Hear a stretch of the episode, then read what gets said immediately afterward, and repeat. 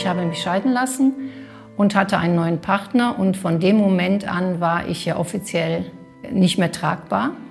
Das hat mich unglaublich verletzt. Eine Monarchie wird nur demokratisch, wenn man sie komplett ändert.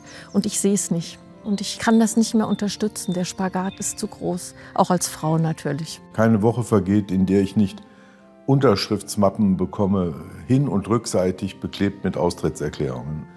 Es ist eine jetzt schon seit Jahren anhaltende Flut, von der ich das Gefühl habe, dass wir das Beste genommen bekommen, was wir überhaupt haben könnten, nämlich leistungsbereite, kritische Zeitgenossen. Für mich geht es überhaupt nie um die Frage des Austritts. Kirche darf kein Ort der Hoffnungslosigkeit sein. Es darf einfach nicht sein.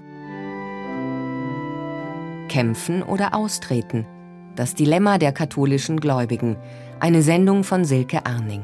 Ich hatte Ihnen ja gesagt, äh, wir haben heute mehrere Schrifttexte, die ja. alle mit Auferstehung zu tun haben. Ja. Letzte Vorbereitungen für den ökumenischen Gottesdienst am Ostermontag in der Laurentiuskirche in Ludwigsburg bei Stuttgart. Martin Schockenhoff geht noch einmal den Ablauf durch.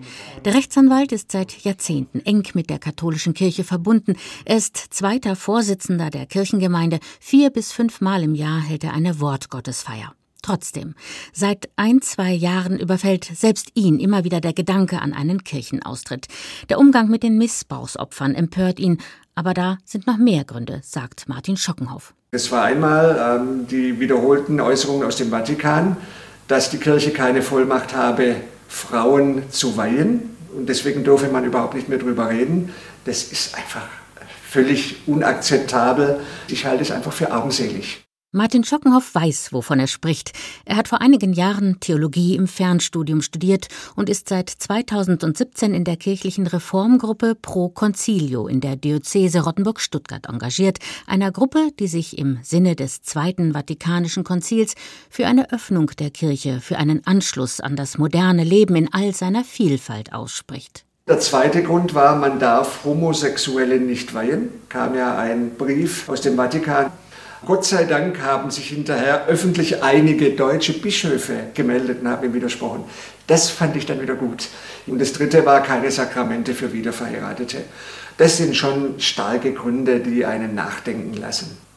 Und wenn noch weitere solche Dinge jetzt kommen würden, dann kann ich auch nicht sagen, zu welchem Ergebnis ich käme.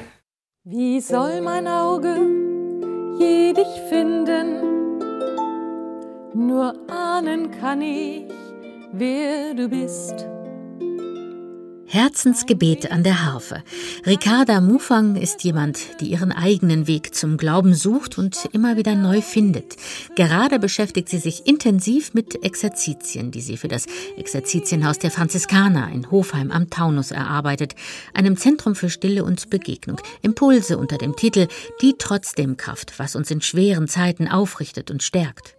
Mit 17 ist Ricarda Mufang aus der evangelischen Kirche ausgetreten. Doch damit war das Thema Glaube nicht erledigt. Inspiration fand die studierte Amerikanistin und Gymnasiallehrerin in der Meditation. Bei einem Aufenthalt im Kloster will sie diese Erfahrung vertiefen und erfährt eine Art Berufungserlebnis.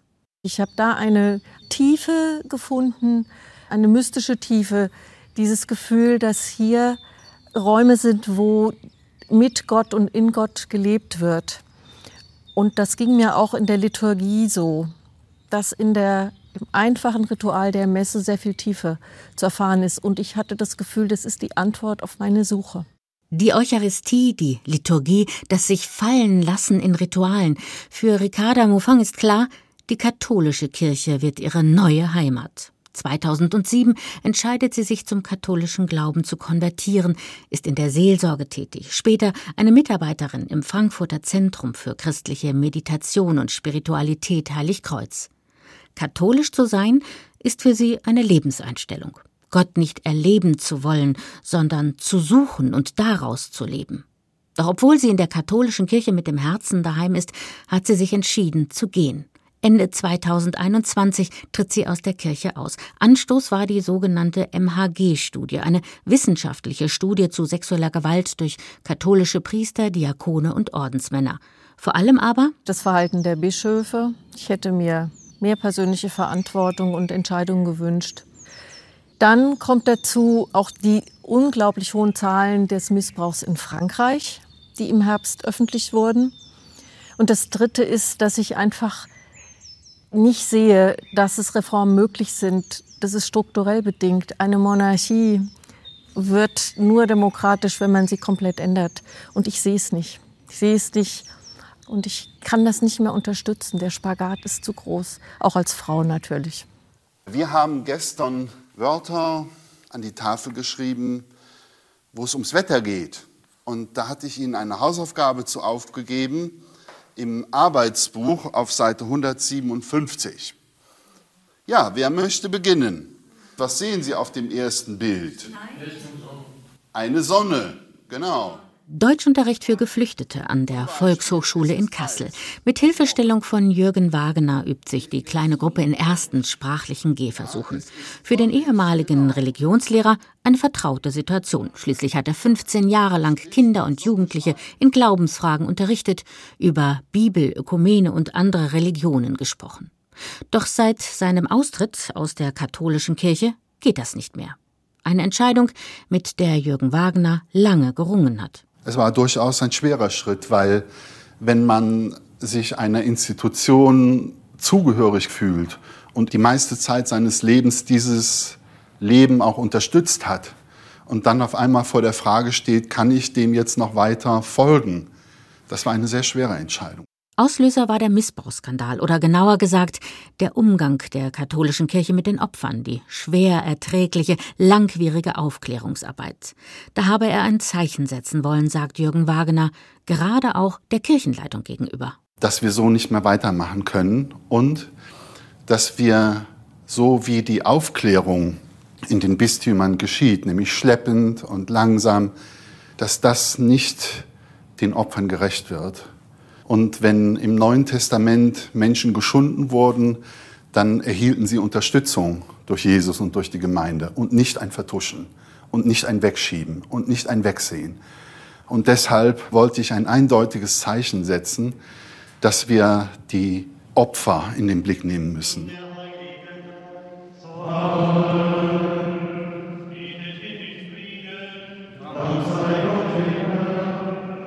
Gottesdienst in der Basilika 14 Heiligen im Erzbistum Bamberg.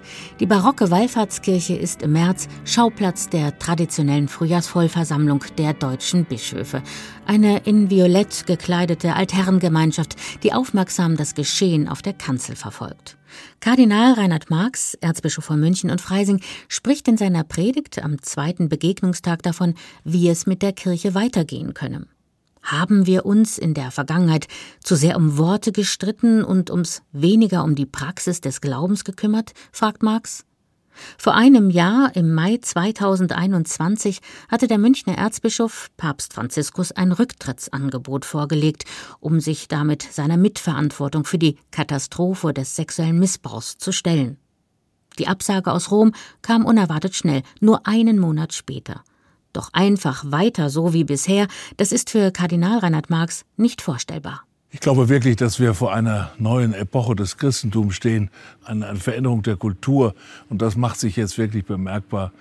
Die Vorstellung, so hat es, glaube ich, Alfred Delp einmal im Gefängnis damals kurz vor seinem Tod gesagt, die äh, Vorstellung einer Kirche, die gesellschaftliche Macht ausübt, die dominiert, die geht in unserer Kultur zu Ende. Es geht darum, eine Gemeinschaft anzubieten, die Menschen neugierig macht, weiterhin neugierig macht auf die Frage, was verbinde ich mit dem Wort Gott? Was könnte das bedeuten für mich? Jesus ist ja auf die Leute zugegangen mit der Frage, was kann ich für dich tun? Und die Fragen bleiben, meiner Ansicht nach. Und da ist die Kirche, die Gemeinschaft des Glaubens, ein Ort, auch in unserer Zeit, wo diese Fragen gestellt werden dürfen und wo sie vielleicht auch eine Antwort finden. Tatsache ist, die Neugier auf die aktuelle Gemeinschaft Kirche hält sich in Grenzen. Im Gegenteil, im Januar 2022 hat erneut ein Missbrauchsgutachten diesmal für das Erzbistum München die katholische Kirche erschüttert. Das mehr als tausend Seiten starke anwaltliche Gutachten spricht von Vertuschung und Ignoranz, von gravierendem Fehlverhalten der Kirchenleitungen. In der Kritik vor allem der ehemalige Papst Benedikt in seiner Zeit als Münchner Erzbischof. Die Folge ein massenhafter Ran auf die Standesämter und Amtsgerichte, Schlange stehen für den Kirchenaustritt. In Frankfurt beschließt Stadtdekan Johannes zu Elz, dieser Entwicklung nicht einfach tatenlos zuzusehen. Keine Woche vergeht, in der ich nicht Unterschriftsmappen bekomme, hin- und rückseitig beklebt mit Austrittserklärungen. Und dann schreibe ich jedem Ausgetretenen einen Brief und kriege ziemlich viele Rückmeldungen, denen man dann anmerkt, dass keiner das mal einfach so macht, weil er mit dem falschen Fuß aufgestanden ist. Da sind ganze Geschichten dahinter. Und dann habe ich das Gefühl, eine ganze Generation geht. Und es ist eine jetzt schon seit Jahren anhaltende Flut, von der ich das Gefühl habe, dass wir das Beste genommen bekommen, was wir überhaupt haben könnten, nämlich leistungsbereite, kritische Zeitgenossen. Stadtdekan Johannes zu Els steht in der Sakristei, legt sich mit großer Sorgfalt die Messgewänder an. Gleich geht es raus zum Gottesdienst in den imposanten Frankfurter Dom. Ein paar letzte schnelle Absprachen unter den Ministrantinnen, wer für was zuständig ist. Oder sollst der Andreas nehmen? Das Kreuz. Magst du das Kreuz nehmen?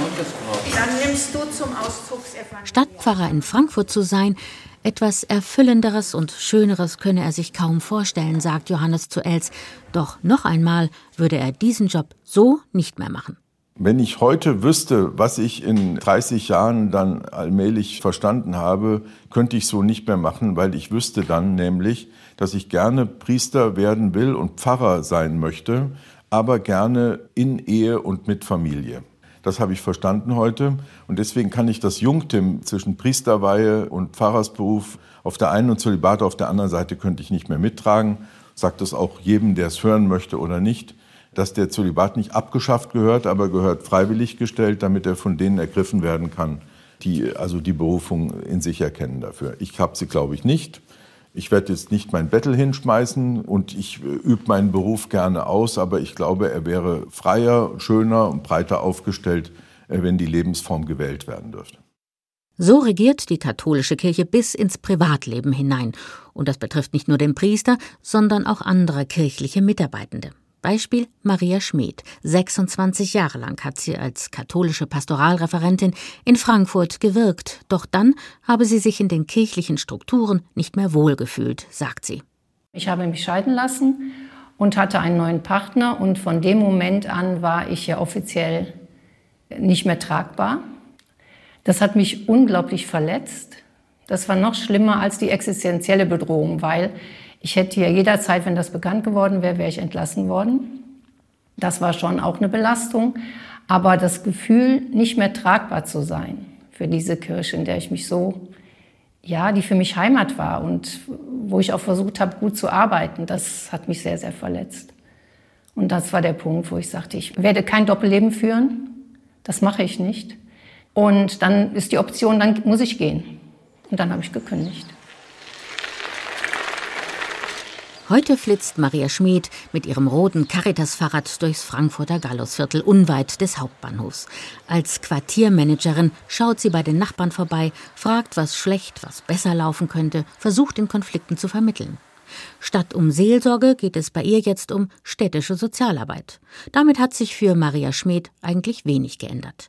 Ihre Motivation ist nach wie vor der Einsatz für eine Welt, in der möglichst viele Menschen möglichst gut leben können. Doch die Kirche spielt für sie dabei kaum noch eine Rolle, wie sie selbst mit einigem Erstaunen festgestellt hat. Ich habe gedacht, wenn ich gehe, werde ich eine kurze Auszeit nehmen, damit ich mich an die neue Rolle, sozusagen in der neuen Rolle einfinde als Gemeindemitglied und die bisherigen Gemeindemitglieder mich auch in der neuen Rolle sehen. Und ich habe festgestellt, sehr verwundert eigentlich, dass ich diese Gemeindestruktur nicht mehr brauche und nicht mehr suche. Das ist für mich vorbei. Heute suche sie nur gute Gottesdienste, egal ob katholisch oder evangelisch, betont Maria Schmid, die es offensichtlich genießt, ihren Glauben freier leben zu können. Und inzwischen kann sie sich sogar vorstellen, der katholischen Kirche endgültig den Rücken zuzukehren. Ich bleibe noch, ich bin noch drin. Also ich bin schon am Rand und die Überlegung, wird es nicht Zeit zu gehen, die treibt mich schon um. Es sind zu viele Dinge passiert, die mir das Leben in der Kirche schwer machen. Und ich sehe nicht, dass es einen ernsthaften Willen zur Veränderung gibt von Seiten derer, die die Macht haben. Für die ehemalige Pastoralreferentin hat sich die katholische Kirche unglaubwürdig gemacht. Das Vertrauen ist dahin, auch die Hoffnung, diese autoritäre, dogmatische Institution in irgendeiner Art aufbrechen, in neue Bahnen lenken zu können. Nicht mit mir, sagt dagegen Monika Humpert, die beschlossen hat, sich vom System Kirche nicht kleinkriegen zu lassen. Ihr Motto lautet Widerstand. Für mich geht es überhaupt nie um die Frage des Austritts und je mehr austreten, desto weniger geht es für mich um die Frage des Austritts. Das ist einfach eine, sage ich mal, eine angeborene Widerständigkeit, dass wenn ein Trend da ist, dann will ich erstmal sozusagen dagegen stehen. Kirche darf kein Ort der Hoffnungslosigkeit sein. Es darf einfach nicht sein. Monika Humpert hat etwas von einem Energiebündel und Energie braucht sie auch als Mitbegründerin der Frankfurter Gruppe Maria 2.0 und einen langen Atem, um bei aller Hartleibigkeit der katholischen Amtskirche dran zu bleiben. So kämpft die Rechtsanwältin, die als Bildungsbeauftragte für die katholische Jesuitengemeinschaft St. Ignatius arbeitet, für eine geschlechtergerechte Kirche, für einen Zugang zu allen Ämtern für alle Menschen, für ein Ende des Pflichtzölibats. So, schade, dass die Anne keine Zeit hatte heute, aber wir werden schon vorankommen, denke ich mir. Lagebesprechung im Wohnzimmer von Monika Humpert. Das regelmäßige Gruppentreffen von Maria 2.0 fällt heute allerdings sehr überschaubar aus. Nur eine weitere Mitstreiterin ist bislang angekommen. Was steht denn in der neuen Maria 2.0 drin? Da geht es ja, um die Köln. Köln steht drin. Rückkehr Wölki. Groß geworden ist Monika Humpert in Freiburg, in einem urkatholischen Umfeld, wo man schon zur Beichte geht, wenn man noch gar nicht richtig sprechen kann, scherzt sie. In dem Dorf, in dem ich dann aufgewachsen bin, war der Katholizismus unglaublich finster gell? und für meine Eltern unerträglich. Und so Mitte der 70er Jahre haben die aufgehört, in den sonntäglichen Gottesdienst zu gehen und natürlich wir alle auch dann damit. Die kritische Haltung der Eltern hat auch ihr Verhältnis zur Kirche verändert, aber nicht beendet. Der Glaube, die Messe sind nach wie vor ein Teil von ihr. Ha, das ist mir so eine Art Wohnzimmer. Das ist halt so eine Art Wohnzimmer. Das ist so ein Mobiliar, das man in seinem Leben hat. Aus diesem Grund hat sie auch ihre Kinder taufen lassen, hat sie das kirchliche Geschehen engagiert, aber zunächst doch vom Rand aus beobachtet. Gott sei Dank gibt es so wenig Leute in der Kirche. Da wurde ich sofort als Katechetin eingestellt. Also der Bock wird zum Gärtner gemacht, sage ich immer. Und das war aber natürlich so spannend, weil du eigentlich im aktiven Tun kannst du dich viel interessanter mit allem auseinandersetzen und auch mit Glauben, mit Glaubenssprache, mit Glaubensbildern. Und ich fand noch eine Sache für mich selber, weil ich selber sehr kritisch bin, habe ich gedacht, ich bin kritisch, aber dafür will ich im Gegenzug immer sehr konstruktiv beitragen. Also, dass das immer beides ist, dass man nicht destruktiv ist, sondern sagt, ich kritisiere zwar, aber ich trage auch dazu bei. Mein Motto ist zum Beispiel immer, dass ich sage, wir verlieren nie unsere Heiterkeit. Wir werden uns nicht abarbeiten an einem riesigen, jahrtausendealten Konstrukt und hinterher frustriert dastehe und sage Gemeinheit und so weiter und so weiter. Also empört euch machen wir nicht, sondern wir wollen die Kirche verändern. Und deswegen machen wir unsere Aktionen immer so, dass die auch für uns eine schöne Geschichte sind. Mit so viel Langmut und Geduld ist jedoch längst nicht jede und jeder gesegnet, der sich in der katholischen Kirche für Veränderungen einsetzt. 2017 hat der ehemalige Religionslehrer Jürgen Wagner das Handtuch geworfen. Seine Uneinigkeit mit der katholischen Kirche war so groß geworden, dass er ausgetreten ist. Hier könnte die Geschichte zu Ende sein. Doch Jürgen Wagner registriert nach und nach eine Art Leerstelle in seinem Leben. Zunächst einmal, ich musste viel Trauerarbeit innerlich leisten. Und ich habe mich dann nach einiger Zeit der Auseinandersetzung besonnen und habe gemerkt, dass ich weiterhin den Glauben teilen möchte. Jürgen Wagner steigt die Stufen hinauf zur Empore in der Kirche St. Familia in Kassel. Gleich beginnt die Messe. Hallo. Hallo. So, ich wollte nur kurz noch mal eine Absprache mit dir treffen. Also das am Anfang beim Kyrie wäre es gut, das ruhig ein bisschen zügig zu spielen, dass es nicht zu langsam rüberkommt. Vielen Dank und gutes Gelingen. Ja. Ich bin wieder sozusagen zurückgegangen in den Schoß dieser Gemeinde und Kirche und ich habe das fortgeführt, was ich schon früher gemacht habe und was mir, glaube ich, auch als Talent mitgegeben ist, nämlich ich wirke als Kantor in dieser Gemeinde und ich bekomme sehr viele positive Rückmeldungen darüber, dass mein Mittun ja, sehr geschätzt wird und Menschen auch innerlich berührt. Eine Jahre, möglicherweise jahrzehntelange Verbindung mit seiner Kirche lässt sich nicht so schnell durch einen Austritt abschütteln. Oder andersherum, wer am Glauben festhalten will, sucht über kurz oder lang wieder eine Gemeinschaft, in der er den Glauben teilen kann. Denn das ist eine Erfahrung, die nur schwer durch ein stilles Gebet in den eigenen vier Wänden zu ersetzen ist. Der Münsteraner Religionssoziologe Detlef Pollack hat beobachtet, dass Menschen, die die Gemeinschaft verlassen, sich auch vom Glauben abwenden, selbst wenn sie das zunächst nicht beabsichtigt hatten. In dem Maße, wie die Menschen das Vertrauen in die Kirche verlieren, ist davon eben auch der Glaube betroffen. Viele Menschen sagen, ich kann ja gläubig sein, auch ohne die Kirche. Natürlich, ja, das ist überzeugend. Aber wenn man mal schaut, wie viele Menschen ohne die Kirche wirklich gläubig sind, dann sind es gar nicht so viele. Es sind einige, aber es sind nicht so viele. Und die Wahrscheinlichkeit, dass man glaubt, ist innerhalb der Kirche, wenn man den Kontakt zu den anderen Gläubigen hat, wenn man in den Gottesdienst geht, wenn man die Interaktion hat, eben viel höher. Insofern, es ist nicht gleichgültig für den Glauben, was mit der Kirche passiert. Gemeinschaft als Ort des Glaubens. Für Ricarda Mufang war das die Konstante in ihrer wechselvollen Beziehung zu den beiden Kirchen. Nachdem sie lange in der Seelsorge, dann im Frankfurter Zentrum für christliche Meditation und Spiritualität gearbeitet hat, fühlt sich Ricarda Mufang im Exerzitienhaus der Franziskaner in Hofheim an der richtigen Stelle. Was sie hierher zieht? Die tiefe und offene Atmosphäre, die die franziskanischen Brüder hier herstellen – und keine Ausgrenzung und auch kritische Haltung, die eigentlich franziskanisch ist. Natürlich auch der Ort, fast 100 Jahre Gebet, Prägung, der Garten, das Umfeld und die Spiritualität auf jeden Fall.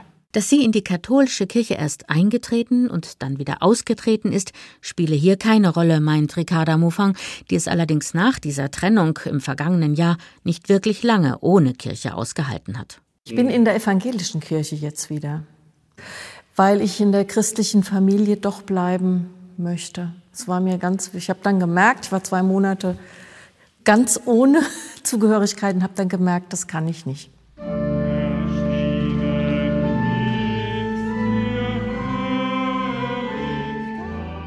Katholische und evangelische Gläubige singen gemeinsam am Ostermontag in der Laurentiuskirche in Ludwigsburg bei Stuttgart. Es ist dieser Moment, der für Martin Schockenhoff zählt, die Gemeinschaft der Gläubigen sogar über die Konfessionsgrenzen hinweg. Der Rechtsanwalt leitet die Wortgottesdienste und gehört von außen betrachtet wahrscheinlich zu denjenigen, die man gern dem verlässlichen Kern der Kirche zuschreiben würde. Doch seine Frau, nicht weniger engagiert, ist bereits gegangen. Etliche Freunde sind mittlerweile aus der Kirche ausgetreten. Die Geduld ist erschöpft angesichts einer Amtskirche, die einen umfassenden Reformwillen nicht wirklich erkennen lässt, die an überkommenen Machtstrukturen festhält. Auch wenn Martin Schockenhoff der aktuelle Reformprozess, der synodale Weg, wieder ein wenig Hoffnung auf Veränderung macht, zweifelt er und denkt über mögliche Konsequenzen eines Austritts nach. Eigentlich aus der Kirche austreten kann man ja nicht. Es gibt die Gemeinschaft der Gläubigen, aus der würde ich nie austreten, der fühle ich mich zugehörig. Und es gibt die Kirche als Institution, wie sie real existiert und gewachsen ist im Lauf der Jahrhunderte. Und austreten, ich überlege mir, ob ich für diese Institution, so wie sie heute ist, weiter noch Kirchensteuer bezahlen möchte. Ich durfte dann aber rein kirchenrechtlich gesehen eigentlich keine Dienste mehr machen. Ich durfte keine Wortgottesfeiern mehr machen. Ich wäre im Grunde ein Fall für die Exkommunikation, denn ähm, das wird gewertet als Abfall vom Glauben, Apostasie, Schismatismus und Häresie. Und damit müsste ich eigentlich oder könnte ich exkommuniziert werden. Ich weiß nicht, ob mein Ortsfahrer das machen würde, aber jedenfalls, ich würde das Risiko eingehen. Und da mir schon daran liegt, dass ich mich hier in der Kirche, auch in unserer Kirchengemeinde engagieren kann, deswegen bin ich im Augenblick noch davor zurückgeschreckt. Es gibt viele Gründe, warum die Mitgliedszahlen der Kirchen schrumpfen. Für diejenigen, die sich eng mit ihrer Gemeinde, mit der Gemeinschaft verbunden fühlen, die seit Jahren ein Zuhause in der Kirche finden, ist es ein schmerzhaftes Ringen. Sie tun sich schwer damit, diese Institution, die in ihrem Leben eine so zentrale Rolle spielt, preiszugeben. Gehen oder bleiben? Eine Entscheidung, die sich für diese Menschen so oder so erst einmal falsch anfühlt. In SWR 2 Glauben hörten Sie eine Sendung von Silke Arning. Kämpfen oder austreten? Das Dilemma der katholischen Gläubigen. Redaktion Hans-Michael Ehl.